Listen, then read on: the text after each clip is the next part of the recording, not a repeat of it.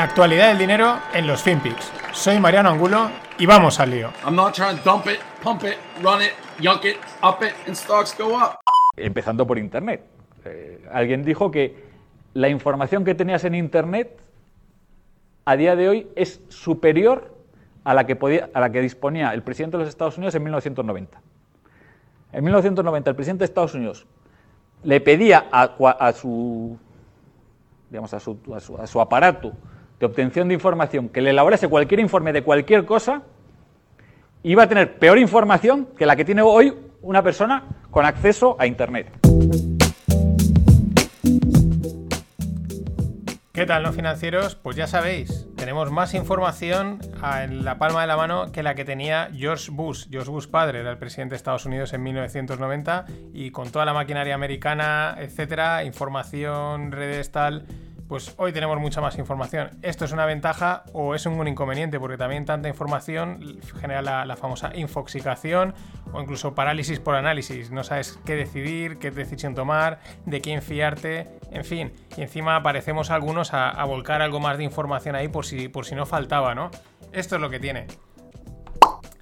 Sí, seguimos, perdón, me voy a China. Me había quedado yo mismo bloqueado y paralizado eh, un artículo que me ha llamado la atención del South China Morning Post, en el que dicen, además, dentro del artículo mencionan también algún representante del gobierno chino, en el que, bueno, se van a incorporar 15 millones de solicitantes de empleo al, al mercado laboral urbano chino, y es, es, es, un mercado difícil. Se ve que no, no, no lo tienen, no es fácil colocar a toda esa gente. Ellos prevían 10, 11 millones, pero son 15. Me llama la atención porque, bueno, China en teoría pues la, economía va tirando, no tanto como a lo mejor antes, pero sigue tirando.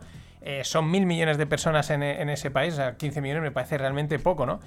Y, y, es curioso, no deja de ser curioso, pero bueno, lo que pasa con los datos de China, pues no sabes a lo mejor hasta qué punto están sacados de contexto, no, es verdad, tal, no deja de llamar, llama la atención. Lo que no llama la atención, porque ya nos lo avisaba Greg el fin de semana en el fin de pod, es lo de la fiebre africana de los cerdos en China.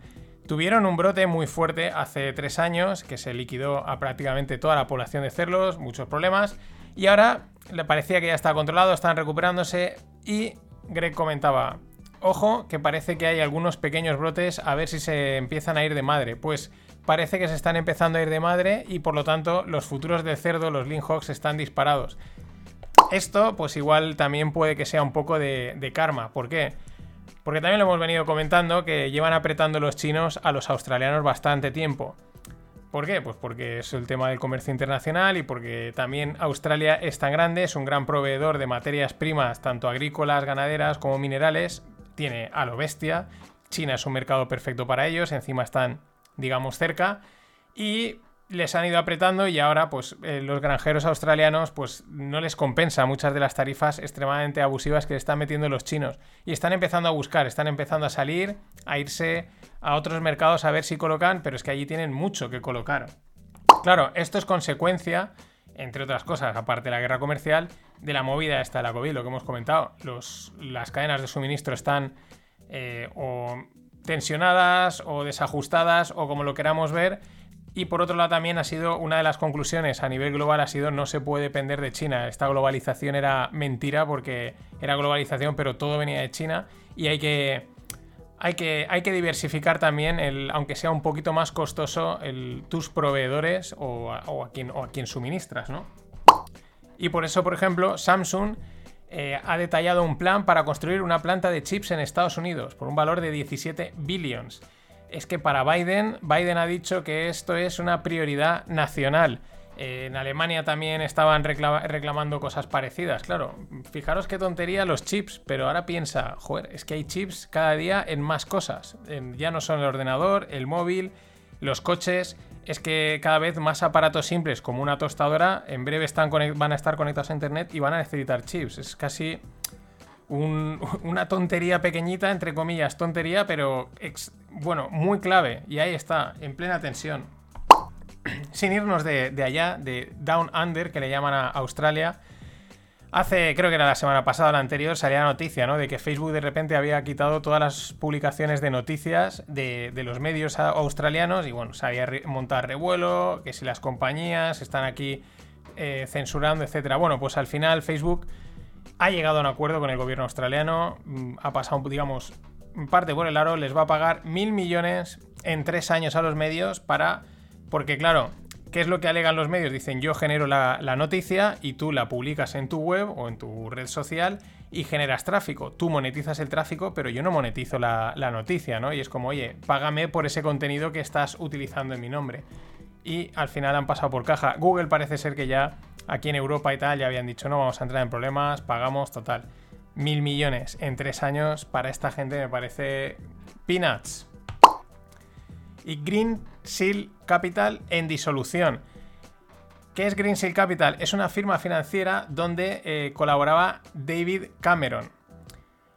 Lo, está la sede pues, está en Alemania, no está considerada sistémica, te lo, te lo matizan, lo cual como mucho cuidado, pero al final estas firmas financieras hay que tener cuidado, porque aunque no sean sistémicas, a veces puede acabar haciendo un efecto dominó. Otro detalle más, la matriz está respaldada por SoftBank. Estos están metidos en todo, lo de SoftBank, el Masayoshi Son está en todos los lados. Pero, ¿qué es lo que hacían Green Seal Capital? Que esto es lo interesante. Eran uno de los mayores proveedores de Supply Chain Finance. Ahora os explico lo que es el Supply Chain Finance uno de los mayores proveedores, 143 billions habían llegado a proveer durante estos años. Mm, ahora lo que está en riesgo son 4.500 millones, pero bueno, tanto como sistémico, pues si ha sido es el mayor proveedor de supply chain finance, mm, tampoco vamos a, a, ponernos a temblar, pero tampoco creo que sea para decir aquí no pasa nada. ¿Qué es el supply chain finance? Básicamente es eh, lo que explican es que cuando tienes una factura de un proveedor, pues en vez de esperar a a cobrarla 30 mm, días, pues vas al banco y le dices, le llaman el confirming o el facturing o algo así, ¿no? Oye, vas y te, adelantan el dinero con esas comisiones. Esa es un poco la, idea de lo que le llaman ahí supply chain finance. Pero bueno, eh, lo que llama la atención es que también el otro detalle es que está David Cameron, el antiguo, el el, el ex primer ministro inglés, y habría que hacer una estadística de cuántas empresas en las que están metidos ex políticos o políticos les va bien. Yo creo que yo creo que tiraría para atrás. En España esto el IBEX es así va el IBEX. Y en la línea de lo que de lo que se cuece últimamente, ¿no? Van Eck Vectors, que es una firma de, muy conocida y muy respetada de creación de ETFs, va a sacar un ETF llamado Social Sentiment ETF, ¿no? ETF. ¿Qué es lo que pretende? Eh, traquear el, sentimiento de las redes sociales, ¿no? El auge de todo el Reddit y toda esta movida, pues traquearlo y, meterlo en un ETF y bueno, pues que estés como invirtiendo en, ese, en el social sentiment. La verdad es que, bueno, pues esto tiene el momentum, el tirón, es también un poco... Lo que asusta un poco de esta parte, entre comillas, tampoco es que... Pero bueno, que están convirtiendo el mundo de los mercados en un excesivamente juego. Es un juego en sí, pero quizás demasiado juego, demasiado... Mm, ya me entendéis, no, sé, no me sale ahora la palabra, ¿no? Pero bueno, he visto el listado de las empresas que están metidas en el ETF y ¿qué queréis que os diga? Mm, prefiero entrar en el Social Sentiment ETF de Van Hectors que en el de ARK de Cati porque tiene más posiciones, este Social Sentiment tiene 100 posiciones, los de Cathy tienen 50 y son todas las tecnológicas, todas las grandes tecnológicas del mundo están ahí metidas, así que mucho más diversificado, mucho más amplio y prácticamente lo que dije en el vídeo, podía haberlo hecho Cathy igualmente. Y ayer os hablaba de la gig economy en la parte de las, de las startups y hoy una, una empresa que está relacionada, Fiverr, ha multiplicado por 13 desde que salió a bolsa su cotización de salida fue 21 dólares y ahora está rondando los 280 dólares. ¿De qué va Fiverr? De eso, de encontrar trabajos. Eh, trabajos puntuales, tareas. Oye, necesito que alguien me haga una web. Oye, necesito que alguien me haga un informe financiero. Todo ese tipo de cosas. Empezaron hace un montón de años eh, simplemente ofreciendo pequeñas tareas, pero ahora es una cosa brutal. Y si investigáis, y aquí pues vuelvo a decir, pues en yoquare.com tenemos dos artículos hablando de este tema y con listados de estas páginas, porque hay varias y es flipante los trabajos que hay. A tiempo parcial, temporales, pero que ya no es el hazme. Bueno, está el hazme la web, pero también está necesito un director financiero durante tres meses. este, esto es una cosa que está entrando, va a entrar. Viene de, evidentemente, de americanos. En Australia hay otra plataforma enorme, pero mucho ojo porque estas, las que están cotizando, están yendo muy bien y va a ser un. Va a ser un sector muy, muy interesante. Y en Twitter hoy recordaban que hace bastantes años, bueno, se acordaban de la empresa Palm, de Palm, la agenda electrónica esta, ¿no? Que lo petó, fue la primera, el, proto iPhone, proto móvil, proto lo que queramos ver, no tenía conexión a internet, no tenía muchas cosas. Pero bueno, lo recordaban porque se fue de 600 dólares de cotización a 6 dólares en apenas dos años. Salió, cuando salió a cotizar en el 2000, salió por una valoración de 53 billions. Y la compró HP en el año 2010 o por ahí por 1,2 billions. Por bueno, esto siempre hacen comprar. Dice, ¿qué están comprando si esto está muerto? Bueno, patentes y movidas así. Bueno, estas cosas pasan. Pero lo que está claro, la conclusión es que no aprendemos.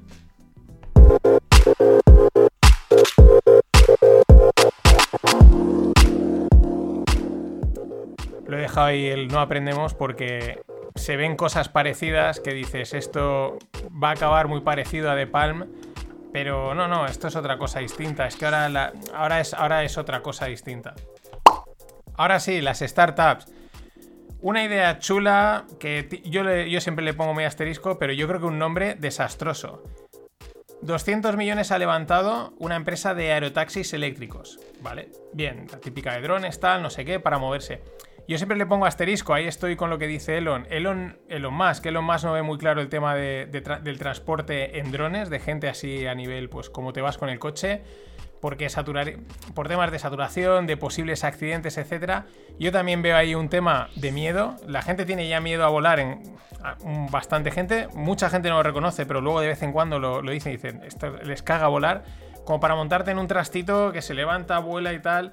Yo creo que hay un- una parte psicológica que va a ser difícil de vencer, de que nos acostumbremos a eso.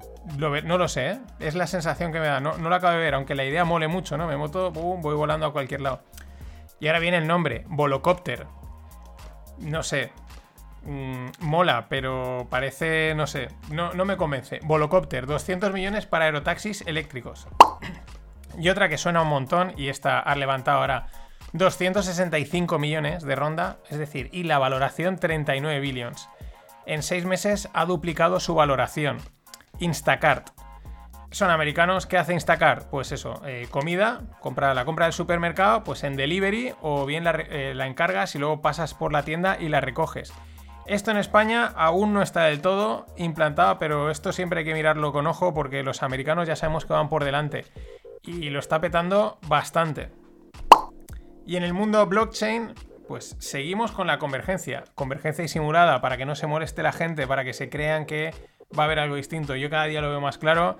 Esto va a ser un cripto fiat en el, en el sentido ya no de que tengamos un euro, un cripto euro, un cripto dólar, que probablemente también, sino en cuanto a las prestaciones, ¿no? Como pues tendremos una de las cosas que ya hoy en día existen de- a nivel probablemente regulaciones, etcétera y tal, pero luego algunas de las cosas que se ven ahora mismo en el mundo cripto, pues las estarán implementadas, ¿no? Que es lo que, lo que he comentado muchas veces, que hoy en día, por temas de, de tecnología, de regulación y tal, pues a lo mejor o son costosos simplemente de costes, no se pueden hacer, como los típicos los swaps, pero gracias a la tecnología blockchain, pues se va a abaratar y entrarán como nuevos servicios bancarios. Y después de esta derivación, que me he dado cuenta que me estaba yendo, eh, la noticia, PayPal compra una empresa llamada Curve. ¿Qué hace Curve? Custodia de activos digitales, es decir, de criptoactivos. Es decir, PayPal va a custodiar. Vamos a hacer... ¿Cuál es el origen de los bancos? La custodia del dinero. Es decir, tú podías tener tu dinero en tu casa, pero podían entrar a robarte. Entonces al final es mejor si cogemos todos el dinero, lo ponemos en un sitio a resguardo, aplicamos la economía de escala para protegerlo. ¿Vale? Es más fácil protegerlo todo en un sitio. Y luego ya los bancos empezaron pues con la reserva fraccionaria, a prestar dinero y tal, pero originalmente una de las funciones principales y hoy en día también de los bancos es custodiar el dinero. Y aunque en el mundo cripto idealista, no, not your money, not your keys, etcétera, pero lo piensas y tiene mucho sentido. Tú duermes tranquilo. Mm, Oye, mi dinero está allí, si luego hay algún problema, pues el banco responde.